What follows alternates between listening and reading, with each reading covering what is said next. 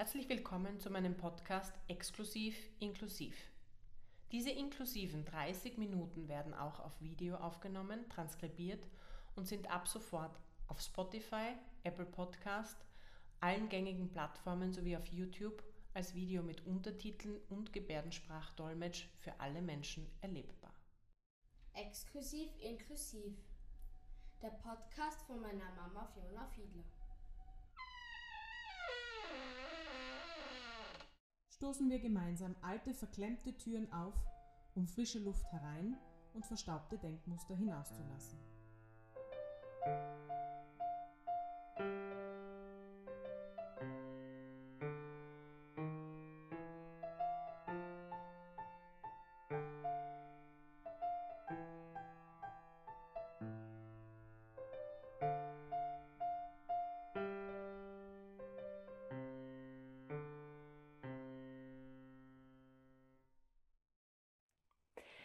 Zur 14. Folge meines Podcasts Exklusiv Inklusiv begrüße ich Sie heute wieder aus dem Parlamentsclub in Wien. Deli Lilmas übersetzt uns diese Folge wie gewohnt in Gebärdensprache, damit sie für alle Menschen erlebbar ist. Meine heutigen Gäste sind äh, Christa Heinrich J. und Ola Schmiedike von Autismuswelt. Herzlich willkommen. Dankeschön. Dankeschön. Wir kennen uns ja bereits aus einem äh, Gespräch im Winter. Ähm, können Sie sich bitte unseren ZuseherInnen und ZuhörerInnen vorstellen? Soll ich anfangen? Ja. Gut, fange ich an. Ja, mein Name ist Christa Heinrich G. Ich bin 48 Jahre alt und habe zwei Kinder und eins davon hat Autismus. Und wir wohnen seit knapp zehn Jahren jetzt in Niederösterreich und hatten so unsere Schwierigkeiten mit dem Schulsystem. Ähm, das war auch dann irgendwann der Grund, warum wir diese Elterninitiative gegründet haben. Ja, ich bin Ulla Schmiedike und ähm, ja, auch ich habe ähm, einen Sohn mit Autismus äh, und habe leider auch, also wir haben äh, teilweise schlechte Erfahrungen gemacht ähm, und also sowohl mit dem Schulsystem ähm, als auch äh, mit Therapien und so weiter sind wir sehr oft an unsere Grenzen gestoßen. Und ähm, ja, und durch Zufall eigentlich, ähm, als wir uns eine Schule angeschaut haben, haben wir uns getroffen und waren uns dann relativ schnell einig, dass wir eine Initiative starten wollen und ähm, den anderen Familien, die auch äh, Kinder mit Autismus haben, ein bisschen unsere Erfahrung weitergeben wollen, damit nicht jede Familie ähm, wirklich bei Null beginnen muss und ähm, alles gleich durchmachen muss eigentlich, ja, dass man nicht weiß, zu welchem Arzt soll ich jetzt gehen, ähm, welche Therapie ist die beste für mein Kind, ähm, wo kriege ich überhaupt die Diagnose her, wo kriege ich finanzielle Unterstützung und so weiter ähm, und auch natürlich mit der Schulwahl und so weiter. Ähm, und das war uns ein Anliegen, dass wir da ähm, mehr Information, also unsere Erfahrung weitergeben und ähm, Menschen informieren. Und ja, dann haben wir mal gestartet und äh, ja. Aber nicht nur sozusagen unsere äh, Erfahrungen, sondern auch die Erfahrungen von anderen Eltern. Genau. Ein sozusagen ein Vernetzen, ein Netzwerken, weil jeder hat positive und negative Erfahrungen gemacht und die halt weiterzugeben. Und das ist uns ganz wichtig, weil die Eltern oft, wie sie schon gesagt hat, bei Null anfangen, wenn die Diagnose mal da ist. Ähm, und was nun? Also, weil das ist äh, für die meisten, sagen wir mal so, ein unbekanntes Terrain, äh, auch im Schulsystem. Und ähm, sie wissen dann nicht eigentlich, wie sie agieren sollen. Und da versuchen wir, sie aufzuklären, wo sie zum Beispiel finanzielle äh, Unterstützung bekommen, wie sie das bekommen, wie es im Schulsystem ausschaut, welche Rechte äh, die Eltern haben und auch die Kinder, weil das ist auch ein sehr großes Problem, dass im Schulsystem die, die drinnen sind, oft darüber gar nicht Bescheid wissen. Mhm. Wie groß ist dieses Netzwerk mittlerweile? Seit wann gibt es diese Elterninitiative? Und also wir haben gestartet 2018, da waren wir bei der Landesregierung in Niederösterreich. Das war sozusagen unser erstes größeres Vorhaben. Da ging es um die Assistenz für die Kinder in der Schule, weil laut, wie heißt das, Schul... Äh, Schulerhaltungsgrund Grundsatzgesetz. Ja, und auch im Schulunterrichtsgesetz im Niederösterreichischen ist es beschrieben. Aber die, angefangen von den Direktoren über die Pflichtschulinspektoren, kennt sich keiner darüber aus.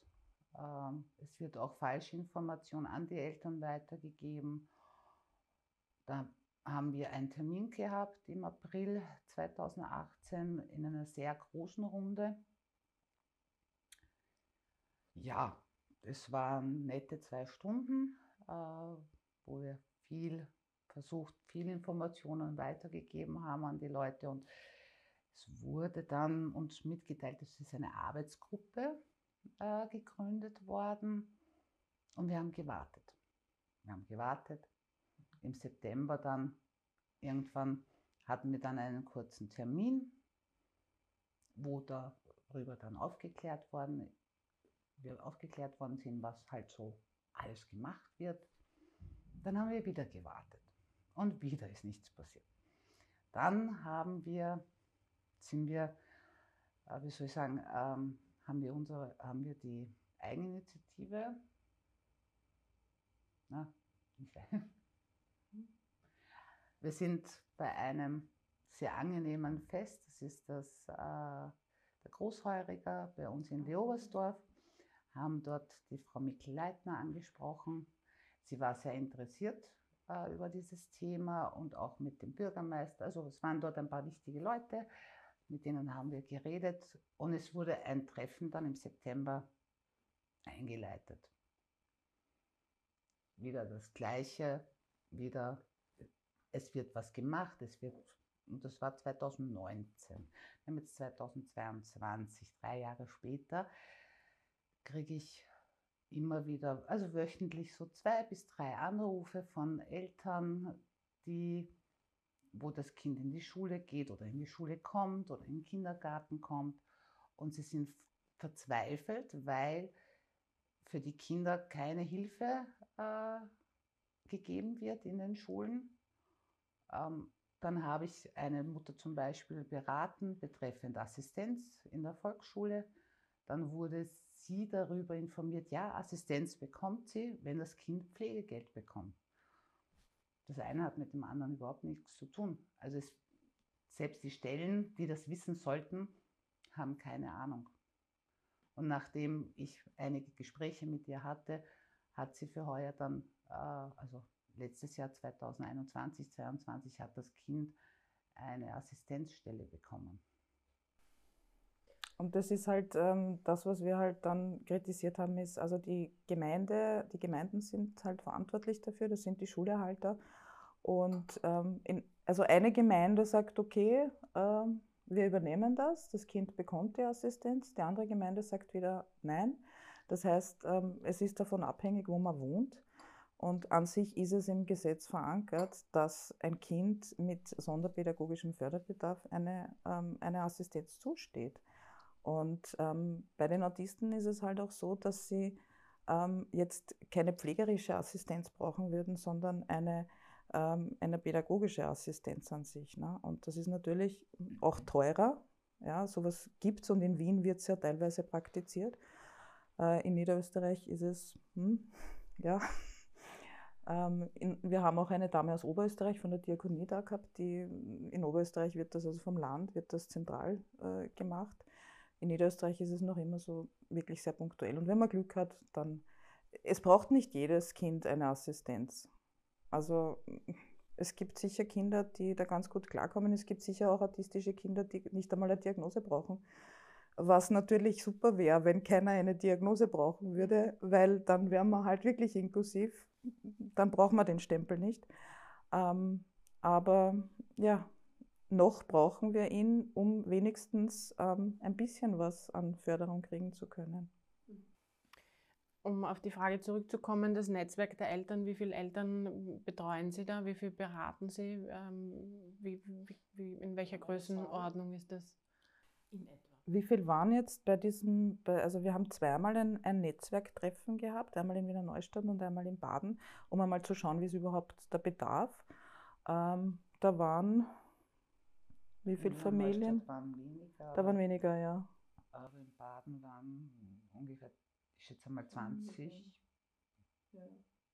Ja. Und auch, auch Menschen mit Autismus, also mhm. Selbstbetroffene in dem Sinne, nicht mhm. nur, nicht nur die Familie, mhm. aber auch Erwachsene, weil sie einfach Interesse gehabt haben, weil es sowas in der Art äh, hat es zwar gegeben in Baden von einer Dame, die ist aber jetzt äh, beruflich, äh, hat sie sich in, einen, in eine andere Stadt umorientiert und das gibt es jetzt nicht mehr dort. Also es wäre wichtig, auch dort wieder, was wir jetzt angehen möchten, nachdem ich meine Ausbildung fertig habe.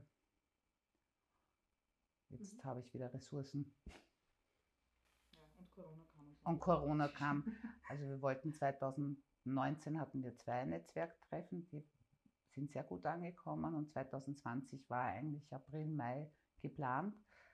Das ist dann ausgefallen. Ja, und also wir haben einmal, äh, wir wollten einmal eine Initiative starten ähm, und, ähm, äh, und wollten an den Volksanwalt ähm, ähm Erfahrungsberichte schicken, um einmal ah, ja, zu zeigen, wie viele sind das mhm. überhaupt. Also ähm, um einmal zu zeigen, weil ähm, man wird immer als Einzelfall behandelt und es ist überall, egal wo man hinkommt, na sowas habe ich noch nie gesehen, so ein Kind habe ich noch nie gesehen und das ist ja ganz furchtbar und schrecklich. das ist ein Einzelfall. Ja. Ähm, und dann ja, lernt man Familien kennen und merkt, äh, okay, da läuft es ganz genauso. Ja, also, ähm, und es sind keine Einzelfälle und äh, wir wollten das aufzeigen, nur beim Volksanwalt kamen halt wirklich nur Einzelfallgeschichten, ähm, werden dort behandelt.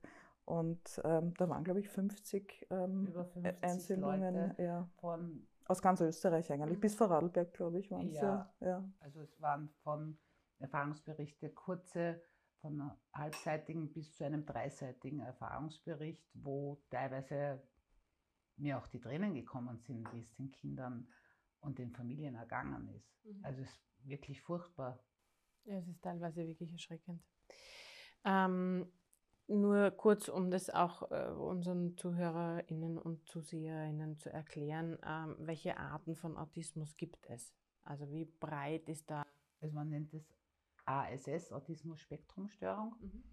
Und es gibt so vier Hauptvertreter, sagen wir mal so. Und zwar im unteren Spektrum sind die frühkindlichen, dann geht das über zu den atypischen, das sind die, die weder das eine noch das andere, aber sie haben, äh, sie zeigen autistische Tendenzen. Äh, dann gibt es die Asperger-Autisten, die sind kognitiv im normalen bis überdurchschnittlichen Bereich. Das heißt, sie sind äh, intelligent bis auch hochbegabt. Mhm. Und auch im sprachlichen. Und auch im sprachlichen. Äh, und dann gibt es noch die High Function. Die können auch überall sein. Also es gibt welche, die ein gutes Beispiel. Es gibt einen, äh, der auch immer wieder im Fernsehen gezeigt wird.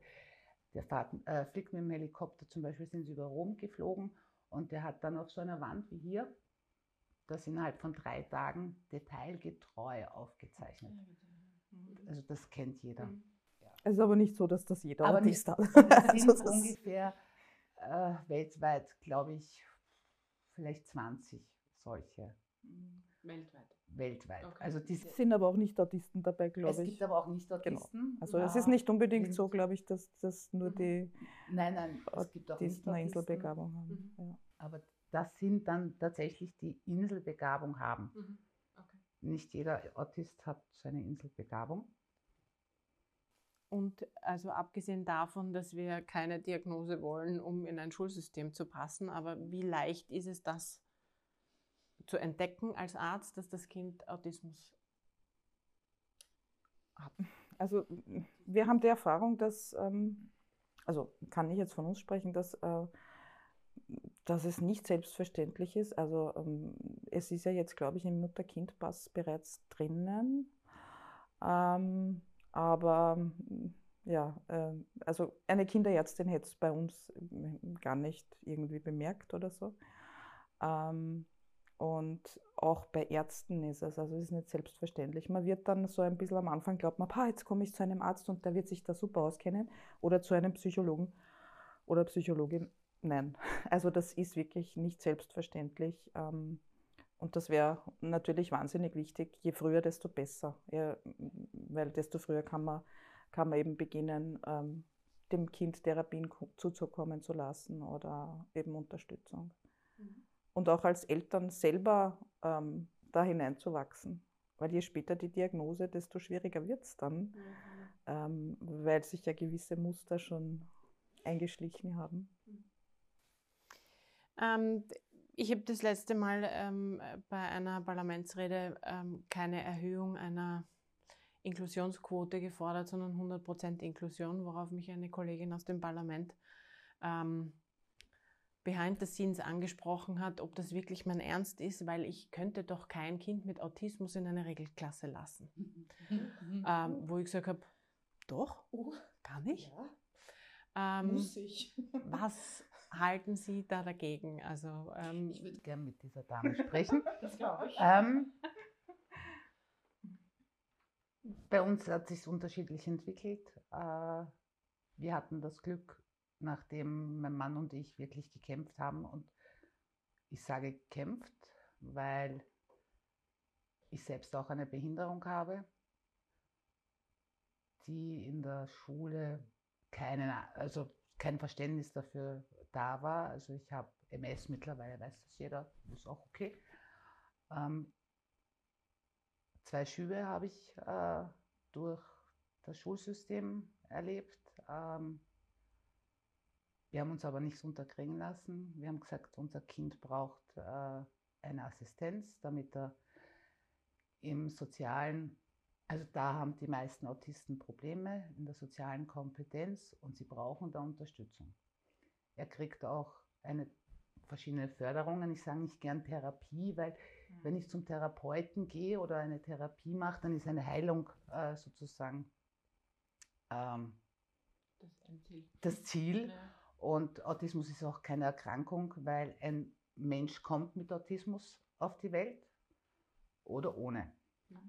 Ich kann ein Kind nicht autistisch erziehen und ich kann den Autismus weder wegerziehen noch mit Medikamenten behandeln noch wegtherapieren. Ich mhm. kann ihm nur helfen, sich in unserer Welt, weil äh, Autisten, also eins verbindet alle im Spektrum, seine Wahrnehmungsstörung. Mhm stärker.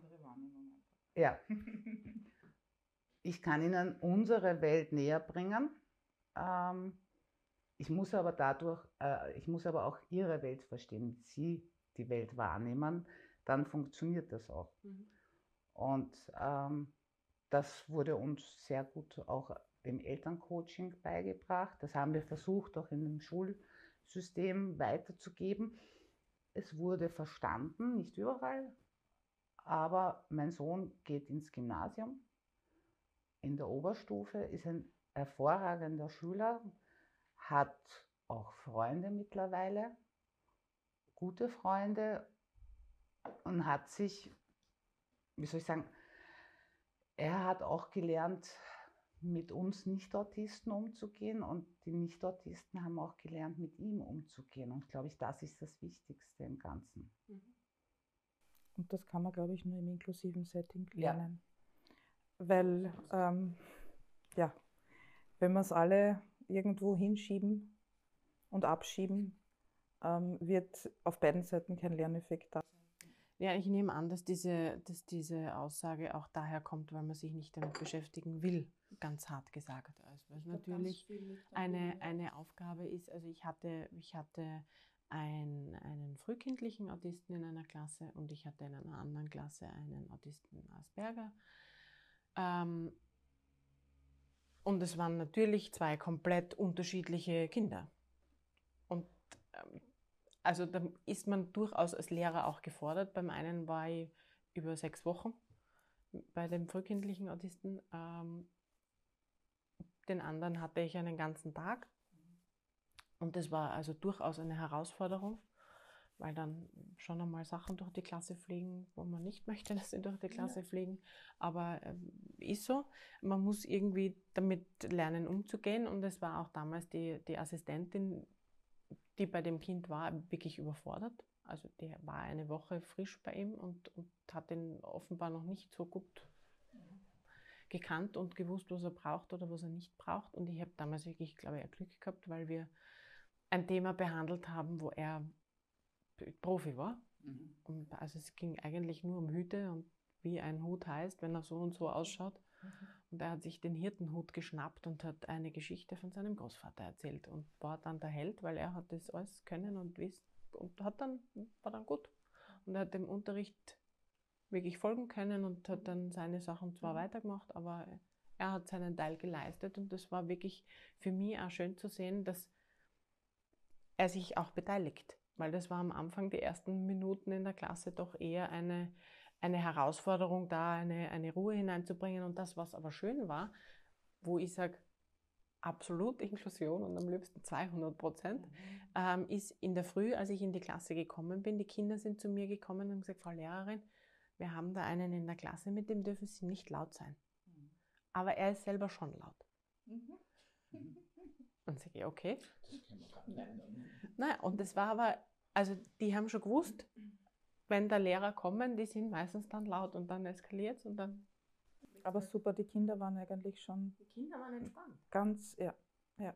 Also das ist, und das ist ja auch das, wo ich sage, ich würde Inklusion so starten, wirklich zuerst die Pädagogen auszubilden, auf allen Ebenen, also in der Elementarpädagogik beginnen, nach hinauf. Und dann wirklich mit dem Kindergarten beginnen, den inklusiv zu machen, damit die Kinder mit der Diversität, die wir haben in unserer Gesellschaft, einfach aufwachsen und das für normal empfinden. Die kleinen Kinder machen keine Unterschiede.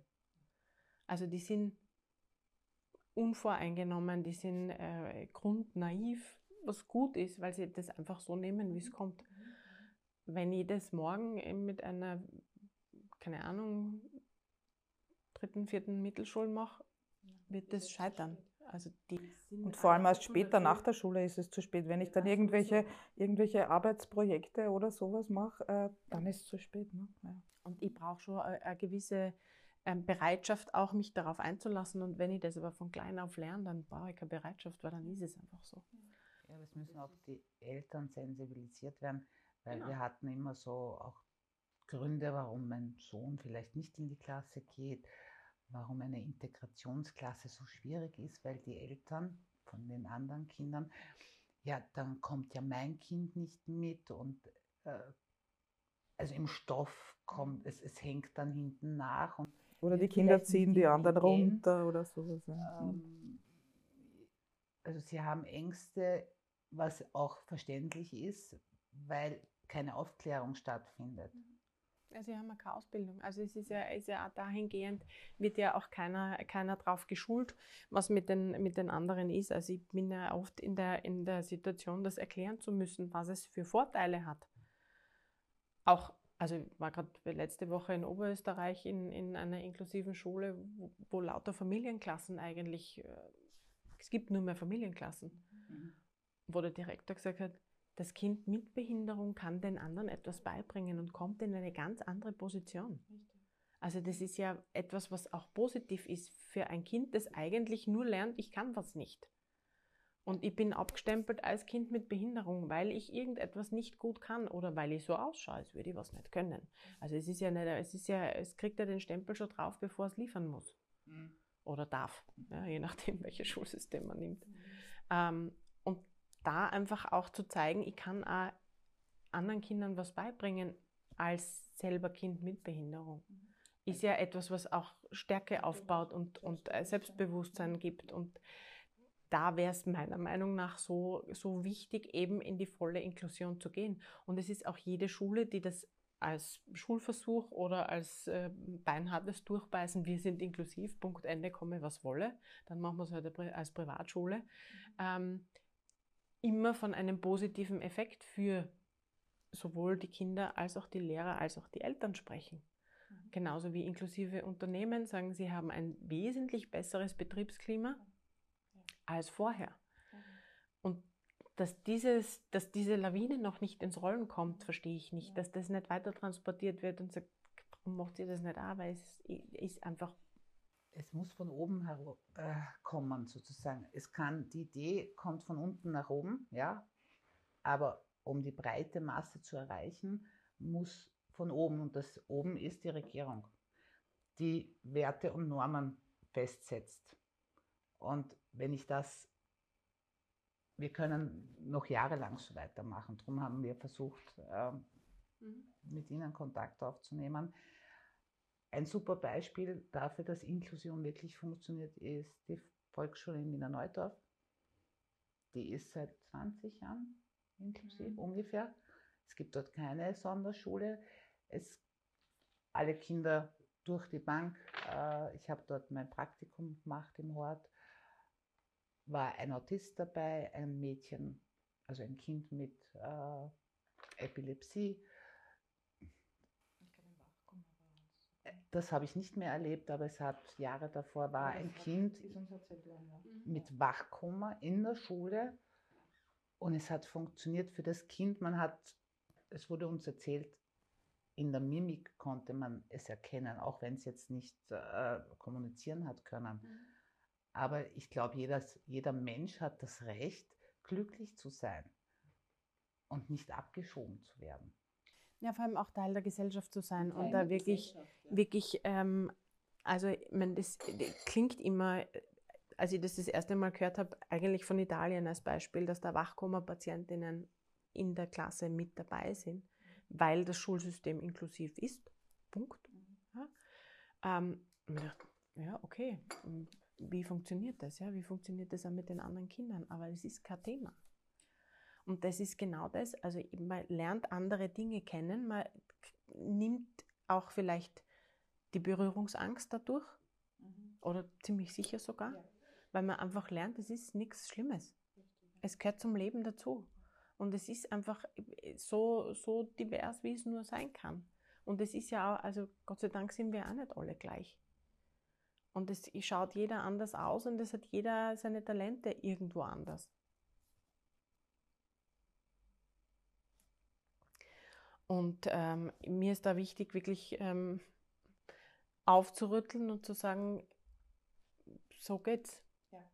Ja, und vor allem, was, was, was uns auch immer so, also wir haben jetzt Termine gehabt und so, es ist uns schon klar, dass das einige Zeit braucht, aber es wird so viel diskutiert drüber und es wird das und das geplant. Äh, wir waren auch ähm, einmal, zweimal dabei bei dem ähm, nationalen Aktion, äh, Aktionsplan ja, im Behindertenrat, ähm, wo wir dann ähm, gemerkt haben, also da wird eigentlich auch nicht alles abgedeckt. Da waren so die klassischen, also das war so Barrierefreiheit quasi ist ein Rollstuhl und ein Hörgerät, so jetzt irgendwie. Ähm, und wir haben dann so langsam auch Wahrnehmungsstörungen und so weiter, Entwicklungsstörungen ein bisschen hineingebracht. Nur wir haben das Gefühl gehabt, mm, ja, wozu eigentlich das Ganze? Und es wird eh immer nur weiter und weiter geschoben. Und man hat irgendwie das Gefühl, je mehr man, also vor, weiß ich nicht, vor 20 Jahren oder so war das Wort Inklusion, glaube ich, noch nicht so in unserer äh, Gesellschaft da. Jetzt ist es da, aber je mehr wir drüber reden, desto ausgrenzender werden wir eigentlich. Mhm. Und die Kinder werden eigentlich, also wir haben gesagt, es ist ein Asperger ist eigentlich ähm, zu unserer Schulzeit nicht als solcher erkannt worden. Nicht, dass damals alles super war und ähm, noch früher war sicher, ist sicher viel mit Angst und so gearbeitet worden, war sicher nicht gut. Ähm, aber ähm, es wird jetzt jedes Kind hundertmal gedreht und um Gottes Willen, das Kind macht so und das Kind schaut so und das muss man anschauen und da muss man gleich und Diagnose machen und, und so weiter. Ne? Und je mehr wir über Inklusion reden, desto gleicher müssen alle sein. Also es ist wirklich nur ein Wort und ich glaube, dass viele Leute auch gar nicht wissen, was es eigentlich bedeutet. Ja, das ist, äh, ist, ist sicher ein Thema, ähm, dass, man, dass man das noch begreiflich macht. Ich bin ja im, im Bereich der Menschen mit Behinderung für die Inklusion, die ja wesentlich weitläufiger ist. Ähm, aber das, was schon der Punkt ist, ähm, wo ich sage, auf der einen Seite Diagnose stellen, ja, um, zu, um helfen zu können. Also ja. ich brauche das ja. auf der medizinischen Seite, ja. aber im Schulsystem nicht. Und jetzt aber hatten wir ja die, die ähm, Petition inklusive Bildung jetzt. Und wir haben dazu einen Antrag gestellt, wo genau die Forderungen, die in der Petition drinnen sind, noch einmal abgebildet waren. Der wurde abgelehnt, weil sie machen jetzt eine Evaluierung des SPF. Mhm. Ich sage, ich brauche das nicht evaluieren. Ja. Wir brauchen das eigentlich nicht mehr. Ja? Wir brauchen genug Personal, wir brauchen genug Ressourcen, die in den Schulen drinnen sind, die vor Ort sind, die unterstützen können, da wo es notwendig ist. Und das natürlich auf eine so leicht zugängliche Art wie möglich. Aber ich muss nicht einen Stempel auf jedes Kind setzen und sagen, du hast was und du und du und du. Das bringt uns nicht weiter. Und das ist ja nicht inklusiv. Also das ist genau das Gegenteil. Und da ist halt die Frage, ob das auch gewollt wird. Und das ähm, bezweifle ich leider immer wieder, ähm, weil einfach... Weil es Arbeit wäre. Naja, es, das, naja, und nein, es aber, wäre... Aber ich, also ich müsste anfangen, Pädagogen auszubilden, die Kindern etwas beibringen wollen. Mhm. Und nicht die sagen, hm, der hat was, dem bringe ich nichts bei, den will ich in meiner Klasse nicht haben. Mhm. Das, das kann es nicht sein. Ich darf keinen Unterschied machen zwischen den Kindern. Es gibt immer wieder Kinder, die anstrengender sind als andere. Es gibt Kinder, die super easy sind, mhm. ähm, die man einfach so mitnimmt, weil die einfach das leicht lernen und, und, und gut können und gut verstehen. Und es gibt Kinder, die das weniger gut verstehen und dann gibt es Kinder, die es gar nicht verstehen und auch die muss ich mitnehmen. Ich kann ja nicht sagen, es ist mir wurscht, wenn der das nicht kann.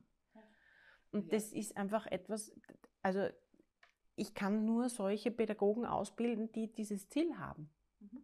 Und im Grunde genommen müsste jeder Pädagoge ein Sonderpädagoge sein. Ob man das ja. dann im Endeffekt so tauft oder nicht, sei dahingestellt. Ja. ja also da gibt es sicher feinere Namen. Mhm. Ähm, weil natürlich äh, äh, also ein Sonderpädagoge auch nicht unbedingt der Sonderpädagoge sein will.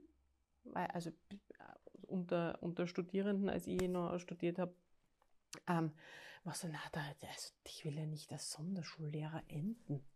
Naja, aber da sieht man, was Sonderschule an sich ähm, schon für eine äh, Assoziation hat. Genau. Also das ist Sonderschule ist das Letzte, was es gibt. Genau. Ne? Also das ist ja. Und ob ich das jetzt aber Kreativzentrum nenne oder so, hat, das ist ja wurscht. Ja? Also ich kann am Fiat vorne ein Mercedes-Stern draufpicken und es bleibt der Fiat. Ja, so ist es. Ähm, also Schule sollte es einfach Schule heißen, ja. ja. das wäre eine gute Idee. Aber es wäre halt vom Volkswirtschaftlichen vielleicht auch mal ein Interesse für die Regierung mal nachzudenken. Äh, Punkt eins: Ich habe vier, fünf Jahre war ich arbeitslos. Ich habe nicht arbeiten gehen können, weil mein Sohn wirklich erhöhte Betreuung gebraucht hat und habe es ihm auch gerne gegeben. Aber ich war fünf Jahre arbeitslos. Ich habe dann jetzt eine andere Ausbildung gemacht, habe ich gerne gemacht, äh, versucht da Fuß zu fassen, aber nicht jeder oder jeder ist dazu fähig. Ähm, Punkt eins: die Mütter oder Väter müssen arbeitslos oder verlieren ihren Job, gute Jobs teilweise. Mhm. Dann kommt das nächste, diese Kinder, da ist viel Potenzial da, was noch nicht erkannt wird. Äh, keine Ahnung. Bei jedem Kind. Und ja, das ist jetzt jedes Kind, nicht nur Autist, sondern jedes Kind hat Potenzial. Nur hier wird das nicht ausgeschöpft, das wird weggesperrt. Mhm. Braucht man nicht. Hm? So, vielleicht hervorragende Wissenschaftler, keine Ahnung, man weiß es nicht, weil sie nicht die Möglichkeit bekommen, ihr Wissen weiterzugeben oder zu entfalten. Mhm. Und das interessiert halt die Regierung leider nicht. Das hat weder die jetzige Regierung, die vorherigen Regierungen, vielleicht zukünftige, ich weiß es nicht. Mhm. Das ist, wäre schön. Ja. Auf alle Fälle. Ja, und, und eben auch, dass, ähm, dass viele Kinder eigentlich, weil du gesagt hast, du hast daheim bleiben müssen, umgekehrt fallen auch viele Kinder aus dem System ja. raus. Also es gibt, ähm, jetzt ist natürlich sehr aktuell gewesen, weil äh, viele Eltern ihre Kinder abgemeldet haben.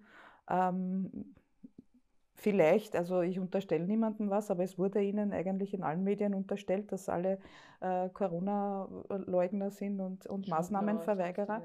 Ähm, aber es gibt auch Kinder, die aus dem System fallen, weil sie keinen Platz haben. Und wir haben eben die Erfahrung gemacht, also von, auch von Berichten von anderen Eltern, dass ähm, bei frühkindlichen Autisten noch ein bisschen ja, und da ist in einer Kleingruppe, die Kleingruppe, die Sonderschule, ähm, aber bei den Asperger, die haben so überhaupt keinen Platz. Also die in der Sonderschule, ein Asperger in der Sonderschule ist eigentlich komplett fehl am Platz. Mhm. Ähm, und eben in einer Regelschule, wenn das Wissen nicht da ist und die notwendige Unterstützung. Und ähm, gibt halt auch viele Kinder, die dann irgendwann einmal sagen, gut, dann gehe ich jetzt dort nicht mehr hin. Und die verweigern dann. Und was bleibt einem dann übrig, als das Kind zu Hause zu lassen, ähm, wenn es ähm, ja, keine Schule gibt, die für das Kind passt. Und das sind viele Kinder. Das sind nicht ein, zwei, das sind viele. Also ich habe keine genaue Zahl, aber ich denke mal, das ähm, wissen auch viele Menschen nicht. Da gibt es Kinder, die gehen nicht in die Schule, weil sie eigentlich nicht dürfen, weil sie keinen Platz haben.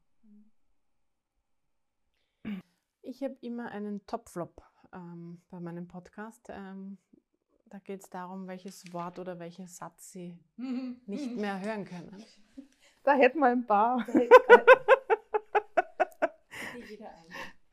Oje, ah, was suchen wir uns wir, da jetzt wir aus? So ja, da gibt es ein paar schöne. Also mein erster Satz, von dem ich nicht mehr hören kann in Bezug zu Autismus, das wächst sie aus. Okay. Hm, welche nehme ich davon? Hm, ich glaube, ich bin beim Einzelfall. Also ähm, das ist also ganz, ganz ein, ein arger Fall und das, also sowas haben wir noch nie gesehen. Und ja, also dieser Einzelfall, dieses Wort kann ich eigentlich nicht mehr hören. Das, das würde ich aber schon noch gern sagen. Das mit ich weiß nicht, ob du darfst. Was Autisten werden in so eine Schublade gesteckt durch Rainman und andere Filme. Und immer wieder höre ich auch, der schaut mich an, der kann kein Autist sein. Der schaut mir in die Augen. Oder schaut mir in die Augen. Ja, es ist diese, diese, ja. Schnelldiagnosen. Ja. Genau. Von, von besonders äh, mhm. belesenen Menschen. Ja. ja. Gut. Ähm, Gibt es noch etwas, was Sie, was Sie abschließend unserem Publikum unbedingt sagen wollen? Mhm. Eine, eine Botschaft Inklusion ist keine Strafe. Es ist etwas, was in vielen Ländern äh, mittlerweile Usus ist. Es hilft dort den Kindern, es, es hilft auch dem Land in dem Sinne, weil ich hier Potenzial nicht vergeude, in dem Sinne, weil es dann zu Hause sitzt. Und ich glaube, um uns als zivilisierte Gesellschaft ansehen oder uns benennen zu dürfen, darf ich die Schwächsten nicht an den Rand der Gesellschaft schieben. Ich muss sie, wir müssen gemeinsam zusammenhalten. Schön. Ähm, ja, und was mir auch wichtig ist, also ich, ich habe, ich bin eigentlich so, weil viele Leute sagen dann, boah, und das muss schwer sein und mein Gott, und das tut mir so leid. Und, ich denke mir dann immer, hm, ähm, also ich, ich hadere jetzt nicht und sage, super, jetzt habe ich so ein Kind und furchtbar, sondern ich bin eigentlich so dankbar, weil, weil ich so viel, so viel gelernt habe. Also ähm, wenn, man, wenn man mit so einem Menschen spricht, jetzt, ähm, sie haben so sie sehen die Welt ähm, wirklich teilweise anders und es sind so kluge Dinge dabei, wo ich mir denke, ja, du hast komplett recht, wir haben das eigentlich verlernt durch ja, unsere gesellschaftlichen Zwänge und so weiter. Und das Kind hat total recht und das Kind sagt das aber und findet das andere total unlogisch. Und ich finde es einfach so wichtig, dass man eigentlich mehr hinhört und sagt, hey, ihr habt in so vielen Dingen so recht. Und warum machen wir das nicht einmal so, wie ihr das sagt? Die Welt ist nicht so schlecht, in der sie leben. Sie sehen viele Sachen sehr gut. Also wenn ihr jetzt einen Radiosender hättet, würde die Kinder an die Macht spielen. Ja. und, und vielleicht eins noch für die Zuhörer, Zuseher, die selber Kinder haben mit Autismus. Verliert nicht den Humor. Der Humor ist, also wir telefonieren gelegentlich miteinander. Gelegentlich, ganz fünfmal am Tag. Und auch wenn es, Entschuldigung, wenn es wirklich scheiße ist, die Situation, mit Humor ähm, kann man sich irgendwie da retten. Mhm. Also es ist wirklich, es hilft einem in der Seele, aber auch körperlich. Es ist nachgewiesen, wenn man lächelt, dass die Stresshormone sozusagen bekämpft werden. Und den Kindern Und, hilft's und auch. den Kindern hilft es auch. Mhm. Also es ist, hilft den Eltern. Und auch die Kinder wenn- haben Humor. Sie sind und die keine sind- steifen, Nein, äh, nein. Auch wenn sie. Ironie Sie vielleicht haben- nicht immer verstehen, ähm, es kommt. Ja. Und mit dem kann man arbeiten. Und das hilft auch den Kindern. Sowohl den Autisten, Nicht-Autisten, wurscht, allen. Ja, wunderbar. Gut, dann ähm, kommen wir zum Schluss zu unserem Word-Rap. Ähm, nachdem Sie zu zweit da sind, werde ich ähm, einen Satz beginnen. Ähm, und damit es für beide gleich Okay. ist, wird einmal der eine, einmal die andere bitte ähm, beginnen Okay. mit der Antwort. Ja? Äh, Frau Schmiedeke, ich beginne mit Ihnen. Mein größtes Vorbild ist. Puh, Vorbild. Muss ich jetzt ein Vorbild haben? Hm. Können wir, können wir kurz überspringen und ich denke. Ich weiß nicht, ein Vorbild in dem Sinn könnte ich jetzt gar nicht so spontan nennen. Nein, nein. Vorbild. Ich habe mal in einem Aufsatz in der Mittelschule geschrieben, mein Großvater. Sie sind in den 60er Jahren aus Ungarn geflüchtet, haben eine neue Existenz hier aufgebaut in Österreich und haben vieles erreicht, äh, was damals, äh, wo noch Diktatur war, ähm, nicht möglich gewesen wäre und auch gefährlich, sagen wir mal so. Aber er hat den Humor nicht verloren. Also er ist äh, trotzdem durch schwere Zeiten, also die Familie durch schwere Zeiten gegangen. Und so bin ich auch. Also ich bin ein bisschen gaga. Die wichtigste Erfindung der Menschheit ist. Puh. Die wichtigste Erfindung.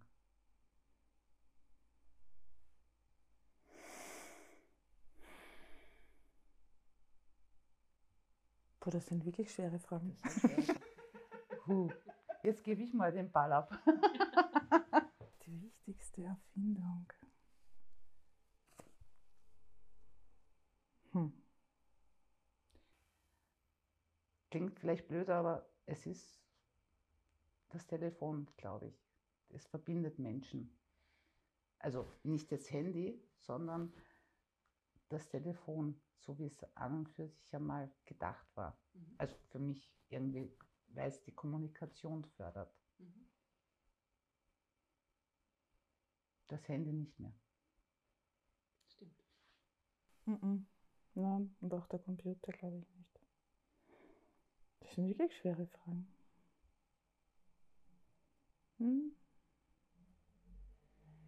Ich bin eigentlich eher ein bisschen altmodisch und ich bin eher so bei Briefpapier. Schrift und so, ja. Eher so beim Buch und da bin ich eigentlich eher, ja. Das ist für mich das Analoge. das Face-to-Face. Analog- ja, okay, okay, okay. Was ich überhaupt nicht ausstehen kann, ist.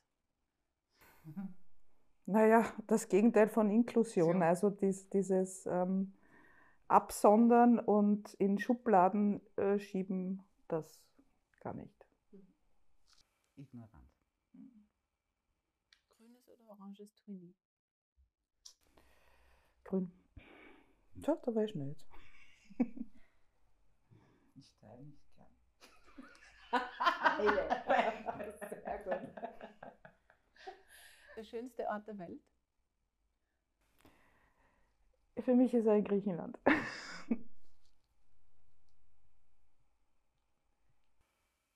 In Neuseeland. Also jetzt, wenn es um die Topografie geht. Ja. Nicht zu Hause. Ansonsten Nicht zu Hause. gibt viele. Nachtvogel oder Frühaufsteher? Nachtvogel. Nachvogel. Das blödeste Vorurteil, das ich je gehört habe. Äh, der kann man nicht in die Augen schauen, der kann kein Autist sein. Ja.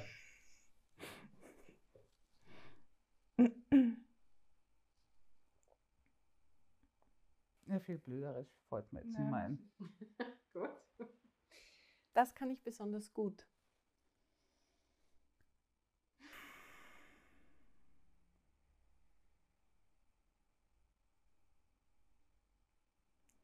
Du? Ich? Ja. Zuhören. Glaube ich. Aber auch reden. Ja. Ähm, ich bin ein sehr geselliger Mensch. Also ich kann auch alleine sein, keine Frage, aber ich bin gern unter Menschen und sehr sozial, also kommunikativ und sozial. Deshalb dann auch Sozialpädagogin. Super. Ähm, der Lieblingsort in Wien? Der Lieblingsort in Wien. Hätten Sie mir vor 20, 30 Jahren gefragt, äh, das Bermuda-Dreieck. Ja, nein, das ist